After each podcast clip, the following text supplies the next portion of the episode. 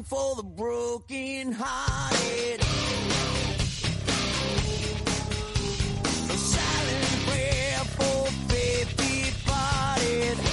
No quiero ser otra ola en el océano, soy una roca, no solo otro grano de arena, cantaba la banda de rock Bon Jovi en Because Be We Can. Eh, esto fue un grito de optimismo en el que la banda se subía al ring para defender el amor a golpe de guitarra. Oye, ¿sabías que John Bon Jovi posee un restaurante llamado Soul Kitchen instalado en un antiguo garaje de New Jersey? Está orientado a la gente sin recursos. Los clientes tienen dos formas de pagar. O bien dan la cantidad económica que buenamente puedan o prestan un servicio voluntario a la comunidad equivalente a la factura. A ti no te voy a cobrar por oír, no sé. ¿Estás en Rock and Talent?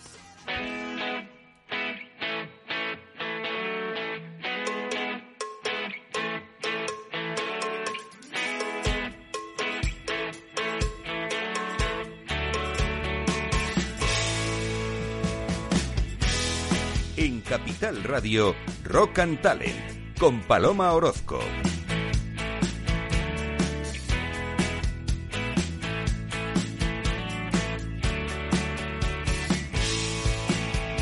Bienvenido, bienvenido a Rock and Talent, otra semana más que encaramos ahí contigo, que enfilamos hacia, hacia ti a través de las ondas.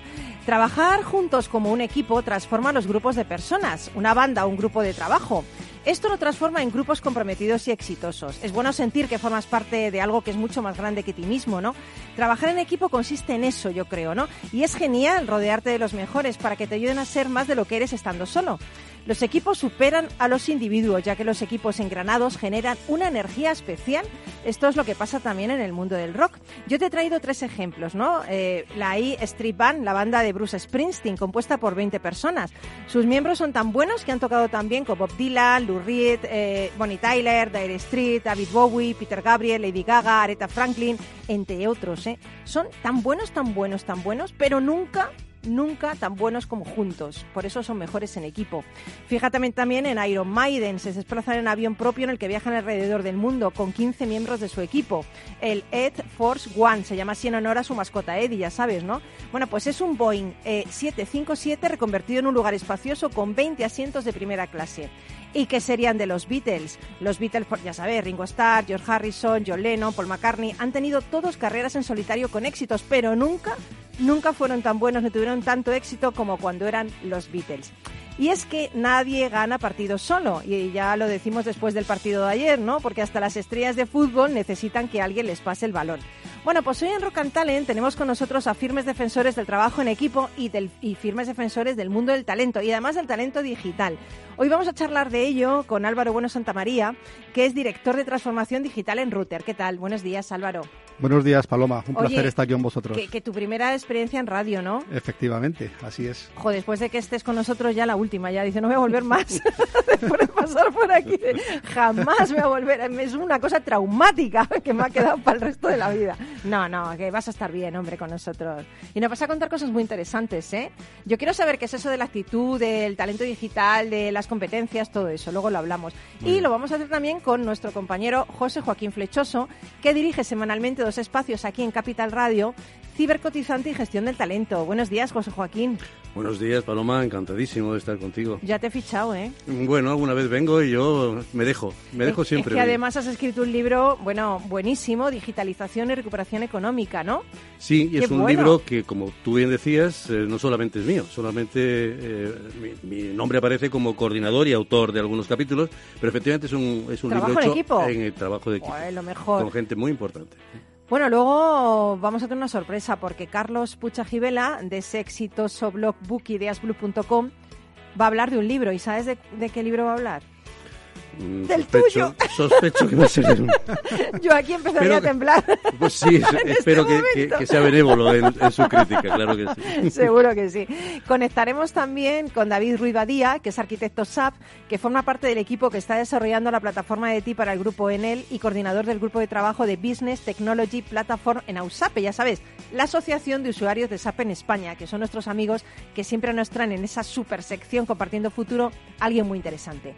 Pero vamos a empezar hoy con algo que me lleva directamente a mi juventud antes de ayer, vamos, de ayer directamente, porque este grupo tengo que confesar que es que me encanta. Para mí no ha habido grupo como Dire Street. No sé si estáis de acuerdo, ¿no? Totalmente. Venga, duda. pues comenzamos. Sin duda.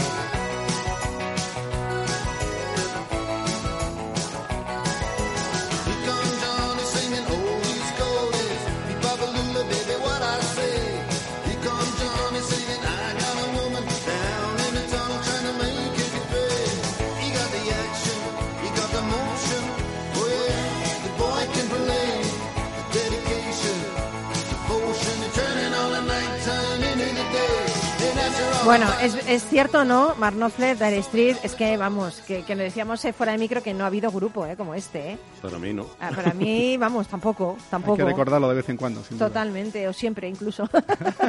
Otro día Genesis, que también hay muchas cosas de ellos. Sí, bueno, y vamos a tener Toto, que me encanta. Ay, Toto me gusta muchísimo, pero bueno. Oye, eh, qué, qué dos grandes tengo aquí hoy, madre mía, qué dos grandes para hablar de talento. Dices por vosotros dos. Por vosotros dos. no, por ti, por ti, No, no, por- por, Álvaro. No, No, por ti, por que va, Álvaro. que va, que va. Jo- Joaquín, fundador del colectivo de análisis sobre robotización y empleo, cibercotizante, exgerente de la Gerencia de Informática y Seguridad Social, técnico superior TIC de Informática de la Seguridad Social, experto en blockchain, presidente de la Sociedad Española de Informática Médica, gerente de la revista económica Mercado, emprendedor que ha puesto en marcha diversas empresas, escritor, conferenciante, divulgador. Diriges dos tertulias semanales en Capital Radio, Cibercotizante y Gestión del Talento, donde semanalmente tratas temas relacionados con tecnología, formación y empleo. Eh, es alucinante tu currículum. Es que Con tengo 20 mucho- años que tienes. Es que tengo muchos años, sí, sí. 20, 20 años varias, 20 años, varias ¿no? veces, claro. No. Y luego al lado izquierdo del ring tenemos, entonces me he querido decirlo, Álvaro Bueno Santamaría, que es director de transformación digital en Router, 29 años de experiencia en dos grandes ámbitos, el tecnológico y el de personas, ha trabajado en consultoría tecnológica en, en lo que es, ahora es Deloitte y SAP, 15 años después cambió de rumbo hacia el ámbito de las personas, hacia la consultoría estratégica especialista en el desarrollo, de carreras profesionales. Eh, bueno, increíble, increíble. Director de personas y director de operaciones. Actualmente colabora en Router, empresa especializada en formación de competencias digitales y en proyectos de transformación digital en el ámbito del data, cloud computing, seguridad de la información e innovación en proyectos europeos. Dios mío, si estos dos hombres no tienen, eh, no sé, criterio en el tema del talento digital, no hago más radio en la vida. Es lo, es lo que tiene rodearse de personas, efectivamente. De personas que son mejores que uno, ya lo hemos dicho en el equipo, ¿no? Exacto. Yo quería empezar preguntando, cuando hablamos de talento digital, ¿de qué estamos hablando realmente? Yo qué sé, por ejemplo, Álvaro, ¿de qué estamos hablando realmente? Bueno, pues la verdad que el talento digital, pues quien realmente quien tiene el talento son las nuevas generaciones, que eso es talento de verdad, porque ya viene Más dejado, más dejado hundida ya en la miseria. No, pero, pero, es, pero es verdad, porque ellos sí es innato. Ellos en pocos minutos son capaces de montarte un vídeo con, en tres canales, eh, publicado en cuatro redes sociales, con los mejores vídeos y además que no les cuesta nada. Y no han tenido ningún tipo de formación en ello, ni han invertido mucho tiempo para hacerlo. Sin embargo, nosotros, los que yo también me considero mayores, ¿vale? Pues o somos los que tenemos Somos que... más expertos en otras cosas. son es- somos expertos, pero somos los que tenemos que adaptarnos más que ellos. Sí, madre mía. Con lo cual tenemos que invertir tiempo, tenemos que invertir dedicación, tenemos que entrenarnos mucho más que ellos, ¿no? Es así. Sí, o sea, madre mía, José Joaquín. Entonces tenemos que hacer aquí un máster. yo por Bueno, lo menos. yo, yo- yo la verdad es que yo trabajé con, con tarjeta perforada. O sea, yo he conocido... Madre mía. Sí, por eso digo que es eh, lo de los años, lo de 20 veces, eh, 20 veces no, 20 años, alguna vez más repetida, ¿no? Eh, trabajé con tarjeta perforada, es decir, yo he conocido eh, la informática muy, muy en sus comienzos y, y he tenido la, la- la gran suerte de ir eh, adaptándome, o mejor dicho, no rechazando todos los cambios que ha habido, ¿no? Pero estoy de acuerdo con Álvaro. Efectivamente, las nuevas generaciones tienen una capacidad innata. Es una cosa que dices, bueno, pues no sé hasta qué punto eh, eh, esto va a llegar, porque mm, yo tengo un hijo de tres años que maneja el móvil y busca en YouTube cosas que con tres años mm, yo considero absolutamente imposibles de, Bueno, de eh, aprender. de verdad, Pero Álvaro me llama viejuna y tú me llamas incompetente, porque yo con tres años Estamos entre amigos, Paloma. empezamos No, no, bien la entrevista. Yo me refiero a que mi hijo, evidentemente, tiene ya capacidades muy superiores a las mías. No, y a las menos En, lo que es eh, esa, parte, ¿no? Pero efectivamente yo creo que talento digital, que le ponemos ese apellido, eh, básicamente hay que tener esa primera fuente que es el talento. Y el talento eh, yo considero que es un valor en alza. Afortunadamente, en todas las eh, eh, nuevas profesiones se está pidiendo competencias digitales eh, pero yo creo que lo que hay que hacer fundamentalmente es adaptarlas a cada una de las personas y a cada uno de los eh, conocimientos del know-how personal que tenga cada uno. Vale, ahí las has dado. Mm. ¿Cómo nos adaptamos? ¿Cuál- ¿Cuáles son las claves para adaptar el talento de los empleados a las empresas? ¿Cómo, cómo nos adaptamos? ¿Qué hacemos? Pues yo, en mi opinión, yo creo que lo, lo que primero que tiene que, que haber es una estrategia corporativa. Primero de todo, es decir, saber hacia dónde va la compañía, saber en qué mercado se mueve, cuál es su sector y cómo es su sector. A partir de ahí, pues debe- deberíamos conocer cómo y el qué saben nuestras personas en el ámbito digital. ¿Vale? Efectivamente, no todos están en ese mismo, en ese mismo estado, en ese mismo nivel de conocimiento, de experiencia. Y no solo eso, no todos tienen la misma actitud de cambiar hacia algo nuevo, por decir algo. Y ahora, y ahora se llama todo digital, porque ahora todo el mundo habla de transformación digital, sí, sí. cuando no dejan de ser cambios y cambios de los de los que ha habido siempre, cambios organizativos, cambios de procesos de negocio, cambios tecnológicos, pero todo se, se reduce a la transformación digital. Bueno. Y de hecho, ahora hablamos de talento digital, como, como lo antes, como antes comentábamos, ¿no? basado en competencias, competencias digitales, tanto desde el punto de vista de lo que llamamos en recursos humanos los soft skills, por un lado, que es basado en comportamientos y en habilidades, como las partes de la, la hard skills, que son los, con- los basados en, en conocimiento y experiencia. Bueno, pues todos no estamos en los mismos niveles. Y lo primero que habría que hacer es averiguar dónde están nivel? nuestros Claro. empleados. Claro. ¿Qué, qué- José Joaquín? Sí, yo quería remontar una experiencia que puso en marcha en el 2014 Microsoft y era la creación del mentoring inverso. Es una cosa que se empezó en esta compañía y era justamente al revés de lo que entendemos la mentorización hoy en día, en el cual pues eh, un senior eh, mentoriza a un, a un junior o una persona que, que está comenzando. Pero eh, el mentoring inverso es justamente al revés. Es decir, son los jóvenes, los de altas capacidades digitales, tecnológicas, los que eh, acogen en su seno Qué a un bueno. senior eh, haciendo lo que se llama ese mentoring inverso. Esto, mm, por ejemplo, en la banca ha ocurrido en, en muchos casos. Eh, la banca es, eh, es- donde tradicionalmente eh, se ha considerado la banca casi como un ministerio, casi como funcionarios, ¿no? Es decir, empleados de banca de un cierto nivel eh, que han permanecido muchos años han estado justamente en este proceso de, de la transformación digital y entonces lo que se ha hecho es jóvenes con grandes capacidades aprovechan esa eh, experiencia, ese conocimiento de, de- de- de la empresa, de la entidad, para desarrollar esa mentorización. Qué bueno. Oye, la actitud entiendo que, que es importante, ¿no? Pero, pero ¿se puede analizar la actitud digital, Álvaro? Bueno, pues bueno, nos- vosotros creo que lo hacéis, ¿no? Sí, sí, nosotros de hecho en Router lo, tenemos una herramienta propia que efectivamente eh, no deja de ser un diagnóstico organizacional que hacemos, eh, no deja de ser una, una pregunta-respuesta a, la- las, a las personas, a los empleados, en el que tratamos de analizar qué actitud digital y qué aptitud digital. ¿vale? Con C y con P. Exacto. No es lo mismo. Claramente no es lo mismo. ¿vale? Puede haber mucha gente que tenga una aptitud formidable, formidable de, de muchos conocimientos, muchas experiencias, muchos cursos, mucha formación, muchos lenguajes de programación y muchos aspectos, y luego no tener una actitud no solamente de cambiar, sino hacer que tus colegas De compartir, cambien. ¿no? De, de Exacto. gener- de gen- de generar conocimiento hacia los demás, ¿no? Exacto, exacto. Y esto también tiene que ver Sí. mucho con el, el mundo de los embajadores, embajadores o influenciadores en las compañías, que son los que los primeros, los que primeros llegan a ser los transformadores del cambio a través de diferentes habilidades y algunas digitales, porque no olvidemos las que no son digitales. Sí, a ver sí, si vamos sí, a creernos sí. ahora que todo es digital. No es verdad. ¿Vale? Y a lo que voy a ir son los primeros en llegar a tener una actitud de cambio, son los primeros en llegar a esos niveles digitales que se requieren y por tanto son los primeros que son capaces de impregnar, contagiar de lo bueno que tiene ser más digital o que tiene esa capacidad de ser transformador, ¿no? Oye, y te habrá sorprendido, ¿no? Imagínate una, una- algo que mide la actitud digital, te habrá sorprendido en algún momento y en, en alguna organización te habrá sorprendido los datos, ¿no? Los resultados. Pues sí, porque efe- efectivamente cuando tú haces este tipo de análisis, pues te das cuenta de que hay muchas personas que no comparten, no comparten, y eso no es una buena actitud. Hay digital. mucho egoísta por ahí, ¿eh? Te digo, ¿eh? Digital o no. Hay no, mucho egoístón, pero- esto, mucho gigante egoísta. Exacto. eh, Miramos a uno, miramos a otro y no, no, esto me lo quedo yo porque estos son mis datos, mi experiencia y tal. uf, y eso no qué es una mala actitud. actitud. Uy, no, no, no. Y esto llevado al terreno digital, pues hay herramientas de colaboración muy, muy, muy potentes que cuanto más comparte Claro. y, más, y más haga crecer a mi equipo, vamos a ser todos mejores, por lo que antes comentabas.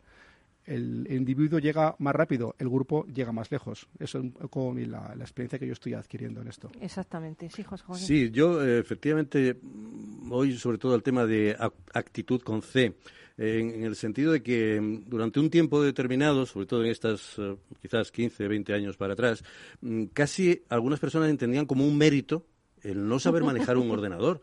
El, el- el no, yo no he mandado nunca un correo en mi vida, pero eso está mi secretaria, un correo electrónico y tal. Hasta que de pronto se quedan desnudos porque todo eso desaparece. Pero, a ver, literalmente no. Desnudos metafóricamente. Metafóricamente. Laboralmente, buen punto, evidentemente, siguen yendo vestidos a la, a la empresa. Faltaría más. El pudor ante todo. Pero eh, eso es un- un- una, realidad. Entonces, eh, se presumía de ello, por lo tanto, su actitud era claramente eh, negativa. Entendían que esto era, como muy bien decía Álvaro, casi como una intromisión. Esto es mi corralito y es mi corralito y uf. Y además de que había unas personas que eran las que tenían que hacer ese trabajo casi en términos de subalterno. Nada, eso, sí, eso es muy antiguo, esa actitud ya. Esa actitud esa sí que es pero, antigua. pero eh, evidentemente eso se ha seguido arrastrando. Pero yo Sí. diría que, sin embargo, ha habido un fenómeno que yo siempre lo pongo como, como un ejemplo muy curioso. Eh, Sabéis que desde hace ya un par de años o tres, eh, los lunes se manifestaban frente al Ayuntamiento de Bilbao los, eh, eh, los pensionistas. ¿Y sabes cómo empezó toda esa gran convocatoria? Pues que un día uno resulta que encuentra que su hijo le dice, mira, tienes un teléfono con el cual puedes mandar gratuitamente un mensaje a este, a este, a este. Uh, y así es la- como la has caes". liado, ya la liado. Esta es la palabra. Y yo quiero decir el tema gratuito. Y yo con eso quiero decir lo siguiente. Eh, eh, la tecnología, entre otras cosas, tiene que ser también gratificante. Es decir, si yo entiendo que la tecnología, Sí. el apuntarme a la tecnología me da un beneficio adicional, Claro. seguramente mi adaptación será más rápida. Eso es muy bueno, ¿eh? Eso es muy bueno. Sí, eso es, en ese punto efectivamente, eso eh, en el mundo tecnológico está basado en lo que llamamos UX, User Experience, ¿no? Efectivamente, hacer feliz al individuo que utiliza una, te- una, tecno- una tecnología determinada. Exacto, así es correcto. Oye, ¿y, y qué significa ayudar a las empresas a transformarse a través de las personas y los datos? ¿Qué, qué significa eso? Pues el que no se mide, el que no mide no sabe cómo está. Esto es como el que va al doctor. ¿Dónde tengo que cambiar? ¿Dónde tengo yo que evolucionar? Es O claramente. sea, los datos nos pueden ayudar. Exacto. Los datos, si no tenemos datos, no somos capaces de ver, saber dónde El estamos. diagnóstico, ¿no? Exacto. Entonces, el diagnóstico es fundamental. Pero vuelvo a la fase 2. Un diagnóstico sin un plan de acción no sirve para nada. Estamos muy cansados en muchas compañías de analizarnos, evaluarnos y, y no hacer planes de acción adecuados. A veces son muy reacios al cambio, la gente, son reacios. Sí, uno de los principales factores de éxito de los proyectos de transformación son las barreras al cambio de las personas, principalmente. Pero ojo, todo esto también depende mucho de la cultura empresarial que el CEO y demás y el comité de dirección empapen y- hacia abajo, ¿no? Eso es fundamental. Yo creo que hay mucho tema cultural fundamental en esto para que la, la persona que trabaja en esa empresa se sienta parte, arte y parte de- del, del propio proyecto, ¿no? Pero yo no creo que sea cuestión de años, yo creo que es cuestión de actitud. O sea, ya, yo creo que la actitud se aprende. La actitud es lo que es lo que llevas de fábrica, ¿no? Si eres generoso, eres generoso teniendo un talento digital o no teniéndolo, Sí, ¿no? pero hay, una, hay un factor experiencial. Lo digo por los seniors. Sí, exacto. Pero si ese, si ese señor, señora, eh, tiene, eh, tiene una- su primera experiencia digital y no es satisfactoria, Mm. Pues puede producir una barrera. Puede, Dios, decir un Álvaro. bloqueo. Es que mira, me estás hablando de eso y... No, pero lo- No, no, es que estoy pensando No, pero- otra cosa. pero- pero a lo Estoy que voy. nuestra primera... Nuestra primera... Mira, José Joaquín. No, pero a lo que voy. No, es como el amor. El amor, tu primera experiencia satisfactoria en amor y ya es todo maravilloso, pero es mala ahí con una persona mala y tal. Y, un ejemplo, lo mismo, un el ejemplo, amor, muy, es el amor todo la vida. un ejemplo muy concreto. Tu primer tweet en Twitter o tu primer post en LinkedIn. Voy a probar a ver qué ocurre y de repente no sé qué he hecho. He puesto algo en una red y no sé qué he hecho y qué realmente qué, qué va a pasar a continuación porque no tengo la experiencia previa de haberlo hecho antes. Sin embargo, empiezas a recibir recomendaciones, me gustas. Dice, oye, pues post. esto vale para algo, ¿no? esto, mm, Me están llamando. O sea, quiere decir que esto está funcionando. Con lo cual, si no tienes por detrás una experiencia buena y por otro lado un mentor, Sí. que es la figura del mentor. Lo del mentor Lo- lo hablábamos antes, ¿te acuerdas? Sí, Fuera justo. de micro. Es que es súper importante Sí, el mentor, sí, tanto mentor inverso como, como, como mentor. no, la- Exacto. Es que me parece súper importante. Y muy potente. Oye, ¿por qué, muy potente. por qué hablo de mentor y entra por la puerta Carlos Pucha Givela? Esto no sé si... la- la llamada, la Esto es llamada. la llamada de la selva. Nos debe estar escuchando. Hemos hablado de mentor y va Carlos Pucha Givela y entra. ¿Qué tal? Buenos días. ¿Qué tal? Buenos días. Bueno, llega, joder, tranquilo, tranquilo. A cuidar el micro, madre mía. aquí que a viene tiempo y, y- ya- y tira los micros, hace de todo. Madre mía, madre mía. Vamos, yo creo que vamos a parar un poquito para Publi para que Carlos recupere el aliento. Sí, sí. Seguimos con, con Álvaro Bueno Santa María, con Joaquín Flechoso. Ahora hablaremos después de la Publi con David Ruiz Badía y Super Carlos Pucha Givela eh, va a hablar del libro de José Joaquín. Esto no lo pierdas. no te lo pierdas. Ahora volvemos. Empiezo con los nervios.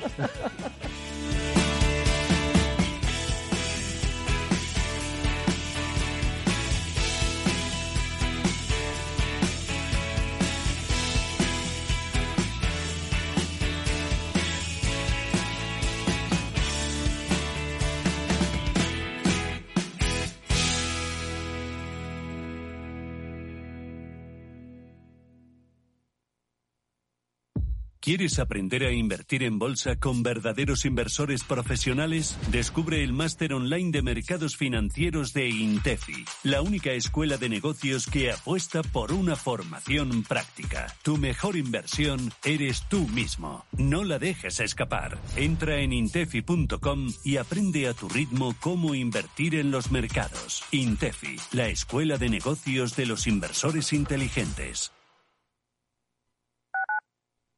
Capital Radio Madrid 105.7.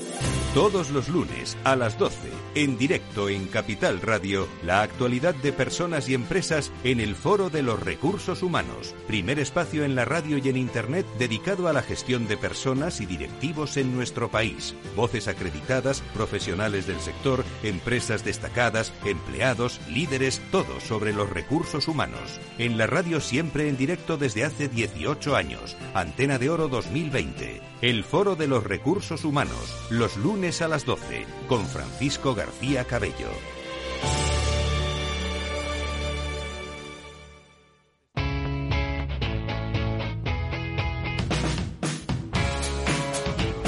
La economía despierta. Capital Radio.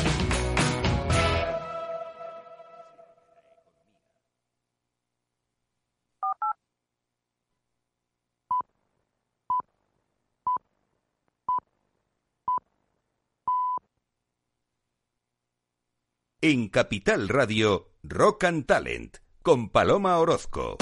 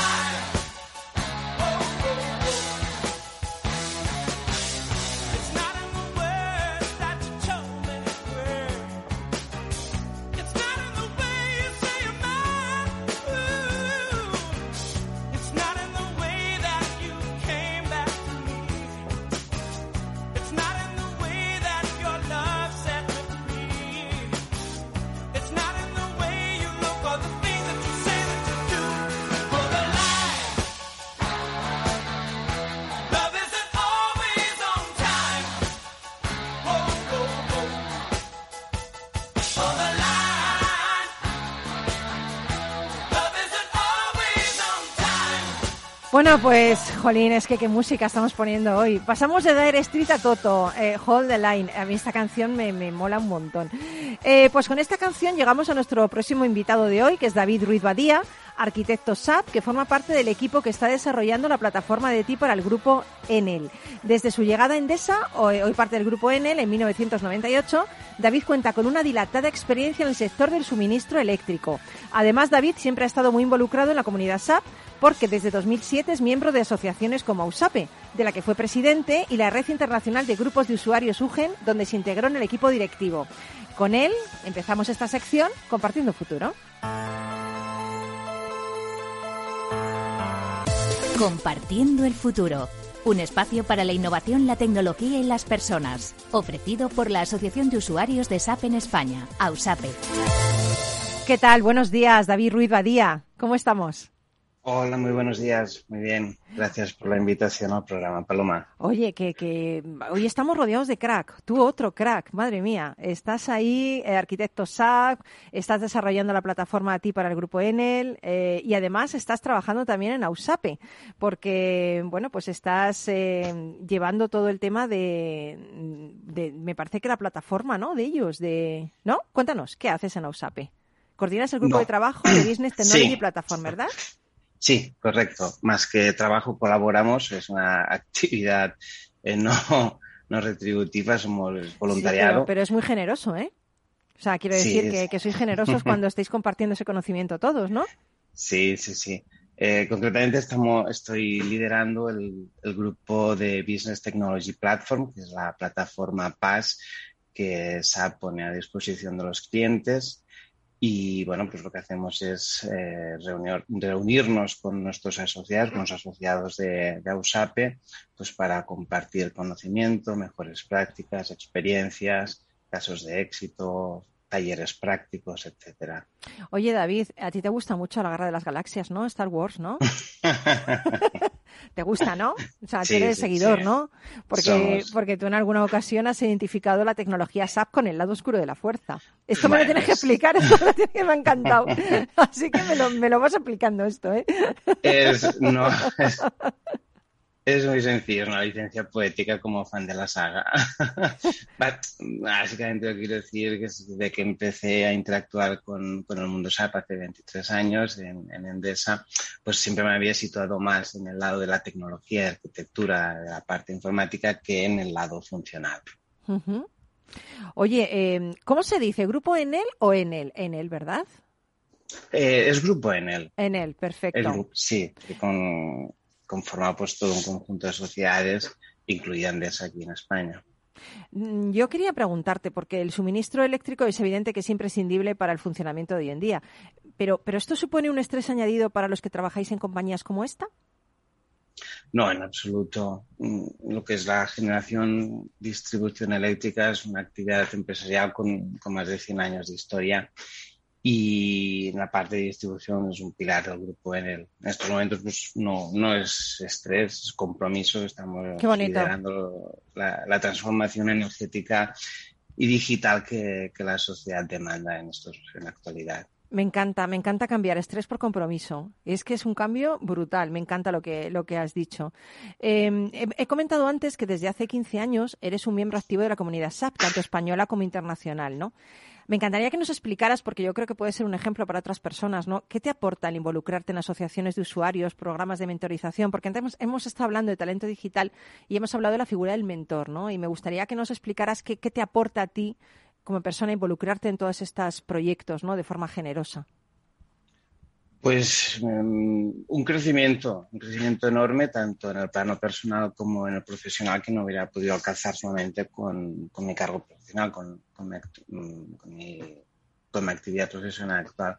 Me considero afortunado porque en, este, en, este, en esta faceta mi empresa me ha respaldado, respaldado siempre todos estos años y lo que me ha permitido es, en primer lugar, conocer y aportar el grupo de usuarios de SAP en España, que es AUSAP, la asociación, y posteriormente colaborar y colaborar con otros grupos de otros países, no solo europeos, sino de otros continentes, y participar de esta comunidad SAP tanto a nivel local como, como internacional. Me ha permitido conocer un grupo de personas extraordinarias que colaboran, pues como hemos dicho antes, de modo altruista para mantener esta esencia de compartir conocimiento, compartir experiencias, mejores prácticas con los demás y eh, de este modo hacer crecer la comunidad. Qué bueno. Eh, fíjate que antes también lo hablábamos, ¿no? Es, es, tan importante el hecho de compartir de forma, de forma generosa. Y yo cada vez que, entrevisto a alguien de, de la verdad es que me, me, encanta, ¿no? Me encanta ver que sois ese tipo de personas que, que, bueno, que ponéis en marcha proyectos grandísimos, increíbles, de una forma absolutamente altruista, ¿no? O sea, que debe ser maravilloso estar ahí eh, coordinando ese grupo de trabajo, ¿no? ¿Qué, qué es lo mejor de, de, coordinar ese grupo de trabajo de Business Technology Platform? Eh, cuéntanos un poco en qué consiste, cómo funciona funciona esto? No, uno de los principales eh, contrapartidas que uno recibe, pues obviamente es el conocer eh, personas de otras empresas eh, que estamos gestionando las mismas actividades, las mismas, los mismos proyectos, las mismas temáticas y, y poder conocer pues, cómo afrontan ellos, cómo afrontas tú, compartirlo con ellos. El grupo de trabajo básicamente consiste en esto, en compartirse conocimiento, experiencias. En el caso nuestro, concretamente alrededor de la plataforma PAS que SAP ofrece a sus clientes, que se denomina SAP Business Technology Platform. Uh -huh.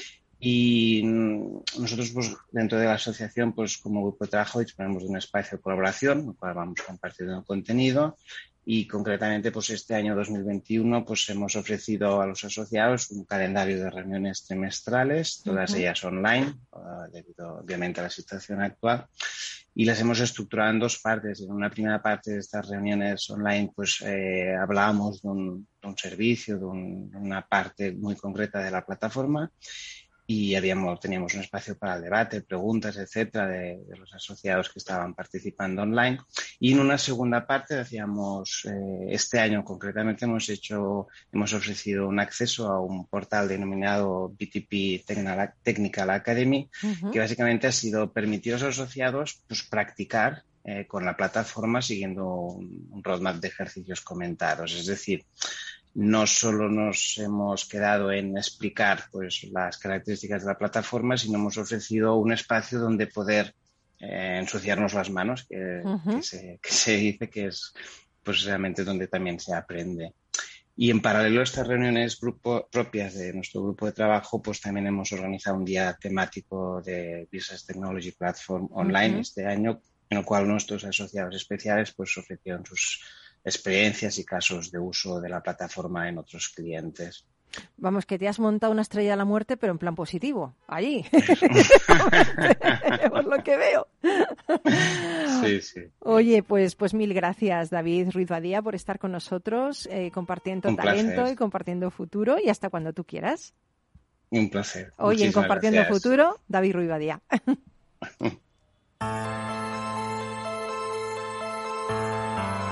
Ausape te ha ofrecido Compartiendo el Futuro, un espacio para la innovación, la tecnología y las personas. Y ahora, ¿qué os parece si antes de, de entrar con Carlos Pucha Givela en ese super libro de José Joaquín Flechoso, eh, nos vamos con Roy Orbison? Yo creo que bien, ¿no? Buenísimo. Claudette, ¿no? Fantástico. Vamos Venga, allá, va. vamos allá. Rock and Talent, un programa para ti, para compartir, para sentir, con Paloma Orozco.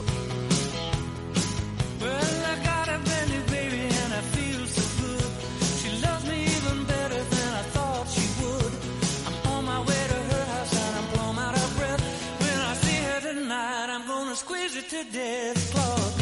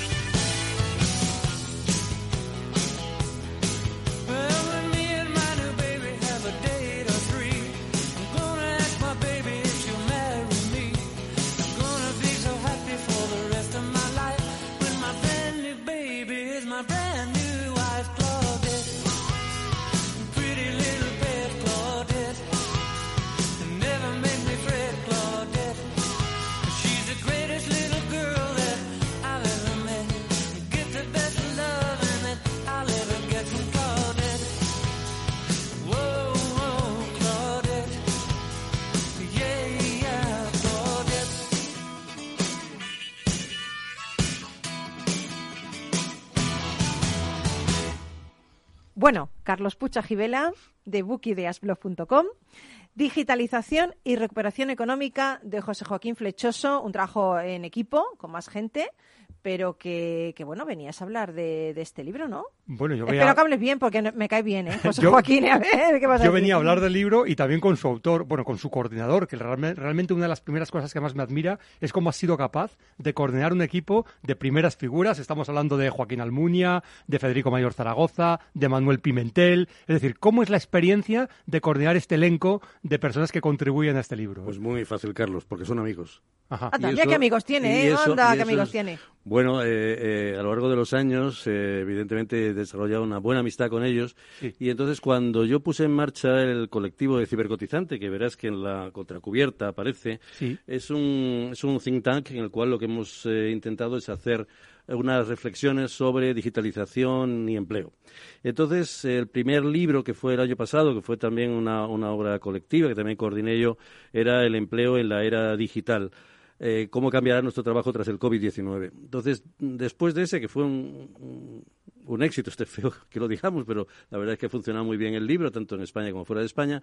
Eh, me planteé hacer este siguiente sobre la recuperación económica Ajá. y eh, completaré la trilogía el año próximo con otro sobre la formación, con lo cual tocaríamos las tres pilares donde la digitalización ha sido importante, en el empleo, en la recuperación económica y en la formación. Qué interesante, porque la trilogía, como bien dices, toca las tres patas que permiten hablar sobre lo que está sucediendo ¿no? ahora en el mundo Claro. y cómo Claro, entonces interesaba eh, que estos eh, grandes expertos nos dieran su visión. Por ejemplo, Mayor Zaragoza, con su visión 360 del mundo y hablar de lo que es la redistribución de la riqueza en una economía digital, pues era muy importante saberlo.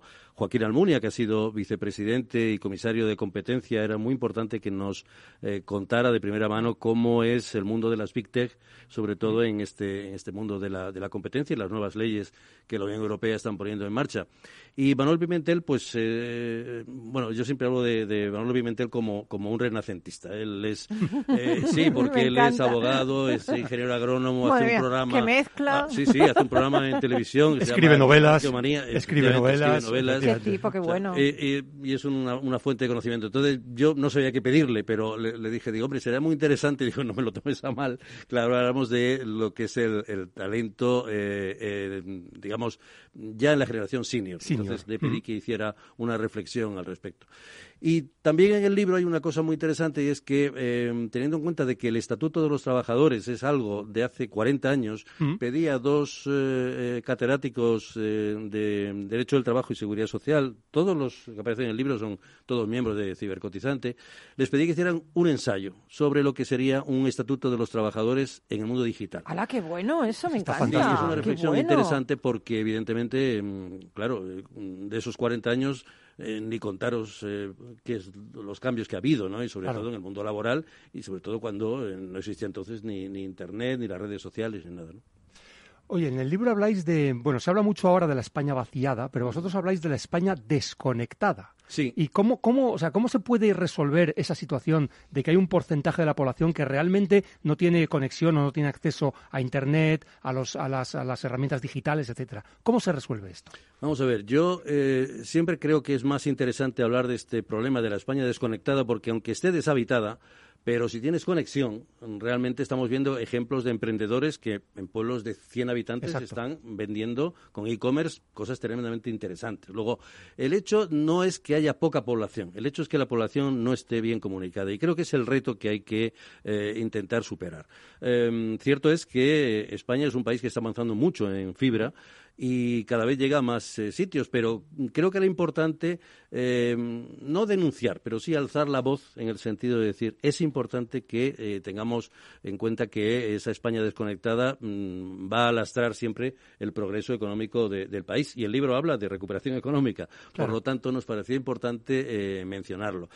A veces la conexión en España viene por intereses puramente comerciales, turísticos, como puede ser que en Baqueira Beret tienes una conexión como la que puedas tener en, medio de Madrid Sí. y 50 kilómetros o 100 allí no puedes No casi ni hablar por teléfono. Claro, claro. Esas son las, las cosas que hay que, que evitar, ¿no? Porque evidentemente no deben de, de- quizás en un momento determinado, cuando eh, había una escasez de recursos de fibra, podía ser, pero realmente creo que se está avanzando bastante y Telefónica está haciendo una labor interesante al respecto. No, y además hay soluciones que son, por ejemplo, conexión vía, vía, vía radioenlace, es decir, Claro. hay, hay, hay otras soluciones que nos pueden permitir llegar a todos sitios. ¿no? Claro, y bueno, incluso hay operadores digitales locales eh, trabajando en el mundo rural, etcétera. Por eso digo que yo mm, entiendo que España eh, está muy involucrada en este sentido y por eso digo que mm, era importante hablar de la recuperación económica y hablar de esa España desconectada. Hay otro tema que tratáis en el libro que es el papel de China. Y Sí. lógicamente, con lo que ha habido con la pandemia, etcétera, China es como, bueno, pues una, una gran in- incógnita, ¿no? No sabemos cómo va a afectar a la economía mundial, ni siquiera la recuperación económica global y la de España en particular. Realmente en el libro, ¿cómo se recoge el papel de China en, en todo este. Pues yo le pedí a Margaret Chen, que, que es, es la presidenta de honor del China Club Spain y es eh, una persona que junto con el propio Álvarez Payete pusieron en marcha Telefónica en China eh, y como he dicho también miembro de Cibercotizante y amiga, eh, le pedí que me hiciera una visión de lo que ella entiende como experta en su país del- y sobre todo del- de los cambios que están produciéndose por la tecnología y y en- sobre todo esa guerra Estados Unidos-China, que la cual Europa se ha quedado dos, tres o cinco pasos más atrás. ¿no? Sí. Entonces parecía muy interesante que hiciéramos una reflexión, ver cómo han tratado ellos eh, mm, todos los temas de, de- de la digitalización en tiempos de pandemia. No, no olvidemos que fueron los primeros que, que tuvieron la, la alerta y nos parecía muy importante mm, recoger una visión amplia del panorama eh, digitalización, de digitalización en, en- en China y sobre todo los efectos que eso puede tener para el mundo occidental. Y, y por último, hay otro tema que tratáis mucho en el libro, que es el papel de la mujer en esta digitalización que estamos hablando. Claro. ¿Nos puedes eh, ampliar sobre, sobre este asunto? ¿Cómo lo tratáis en el libro? Sí, eh, eh, no hay recuperación económica que evidentemente no tenga esta, esta visión transversal en el cual la mujer tiene un papel absolutamente eh, preponderante. ¿no? O sea, Bien. eh, claro, claro. No, y además hay, son, es- son dos capítulos en uno. Son dos capítulos en uno porque era muy interesante Sí. el que eh, recogiéramos esa visión.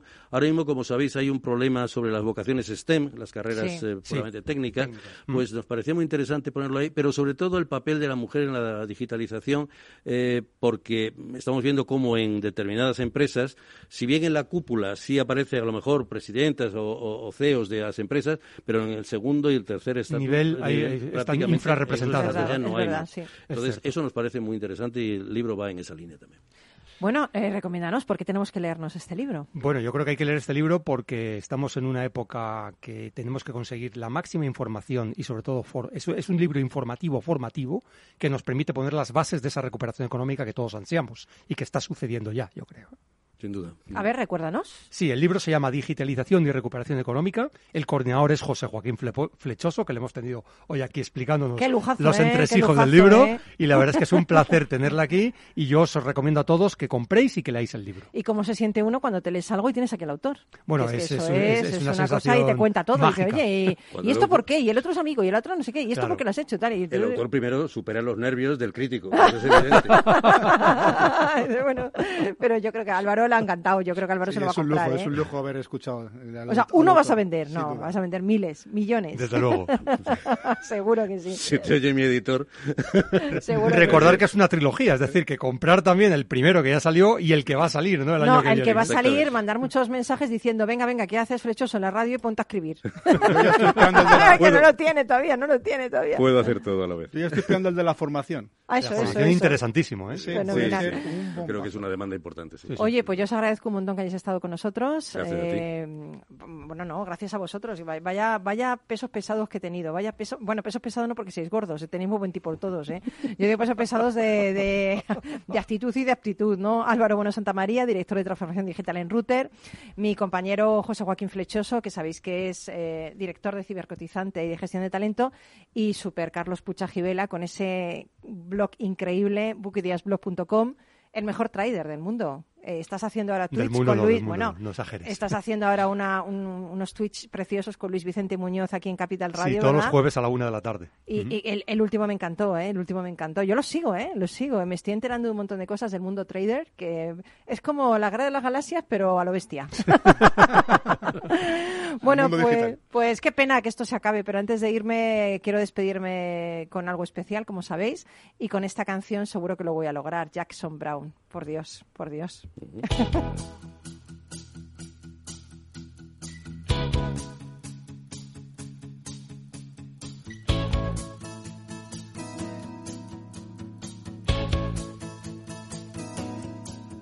Was a ruby that she wore on a chain around her neck in the shape of a heart. Bueno, pues te decía que quería despedirme de ti con esta maravillosa canción que nos ha puesto el duende y también quería compartir las enseñanzas secretas del Agakure. En japonés quiere decir oculto tras las hojas y son los escritos que fueron transmitidos de forma secreta durante dos centurias entre los guerreros samuráis. ¿Cómo ser un ejemplo? Si quieres ser un ejemplo, averigua quién tiene valor, quién habla correctamente, quién se comporta adecuadamente, quién tiene integridad, quién es capaz de tomar decisiones. La habilidad para reconocer los puntos positivos en los demás e incorporarlos a tu personalidad te transformarán en un excelente ejemplo para los demás. Cuando se aprende cualquier arte, la tendencia consiste en buscar los puntos flacos antes que los puntos fuertes del profesor. Esto es empeño inútil. Todo el mundo tiene lados buenos, Concéntrate en reconocerlos y entonces todo el mundo será un buen ejemplo. Nadie es perfectamente hermoso o un genio en todo, pero cada uno tiene algo del que los demás pueden aprender. Creo que no se puede decir ni más alto ni más claro, ¿no? Concentrarnos en los puntos positivos de los demás, también en los nuestros, ¿no? En vez de los negativos. Bueno, pues gracias a ti por estar ahí, a nuestros invitados por compartir. Y ya sabes que puedes seguirnos a través de redes sociales y puedes proponernos los temas que quieras que traigamos aquí a Rock and Talent, porque este programa es tuyo. Un abrazo enorme de todos los que hacemos este, este espacio para ti. Y sé muy feliz, muy feliz este, esta semana. No dejes que nadie te amargue esta semana. Solo tienes esta semana para ser feliz. Sabes que no sabemos, no tenemos más que el día de hoy. No sabemos si mañana estaremos aquí. Por eso agárrate al presente y vívelo como si fuera algo súper intenso. Y ama, ama mucho. Un beso muy fuerte. Chao.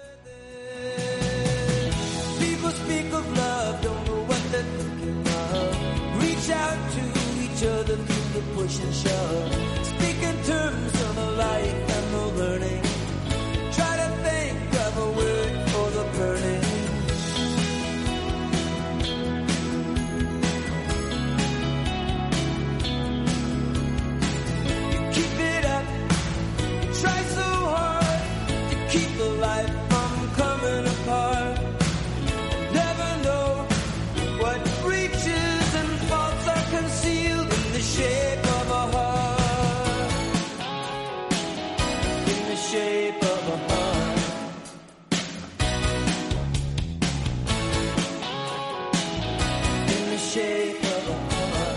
Rock and Talent con Paloma Orozco.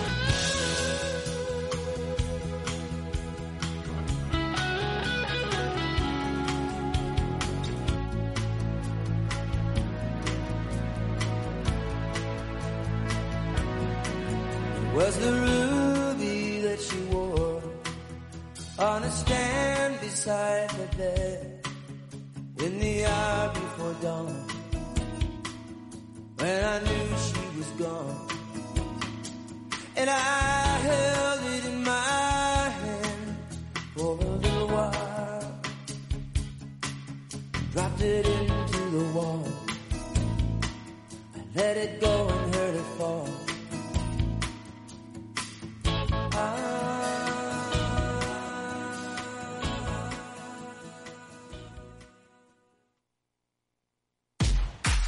Al mal tiempo, mala helada. El cambio climático lo ha cambiado todo y los riesgos son más y más imprevistos, como las lluvias, las heladas o el pedrisco. Por eso necesitas un buen seguro agrario que garantice tu tranquilidad. Y ahora es el momento de contratar tu seguro de uva de vino. Agroseguro. Trabaja sobre seguro. Somos Mazapanes Barroso. En nuestra empresa elaboramos productos con ingredientes seleccionados siguiendo una tradición artesana transmitida de generación en generación desde hace más de un siglo. Te llevamos el auténtico mazapán artesano de Toledo a tu casa. Nos esperan fechas muy especiales en las que no puede faltar en tu mesa. Compra tus dulces favoritos en nuestra tienda online www.mazapanesbarroso.com o llamando al teléfono 92 535 3149. Disfruta del auténtico mazapán con Mazapanes Barroso, maestros artesanos con tradición y calidad desde 1890.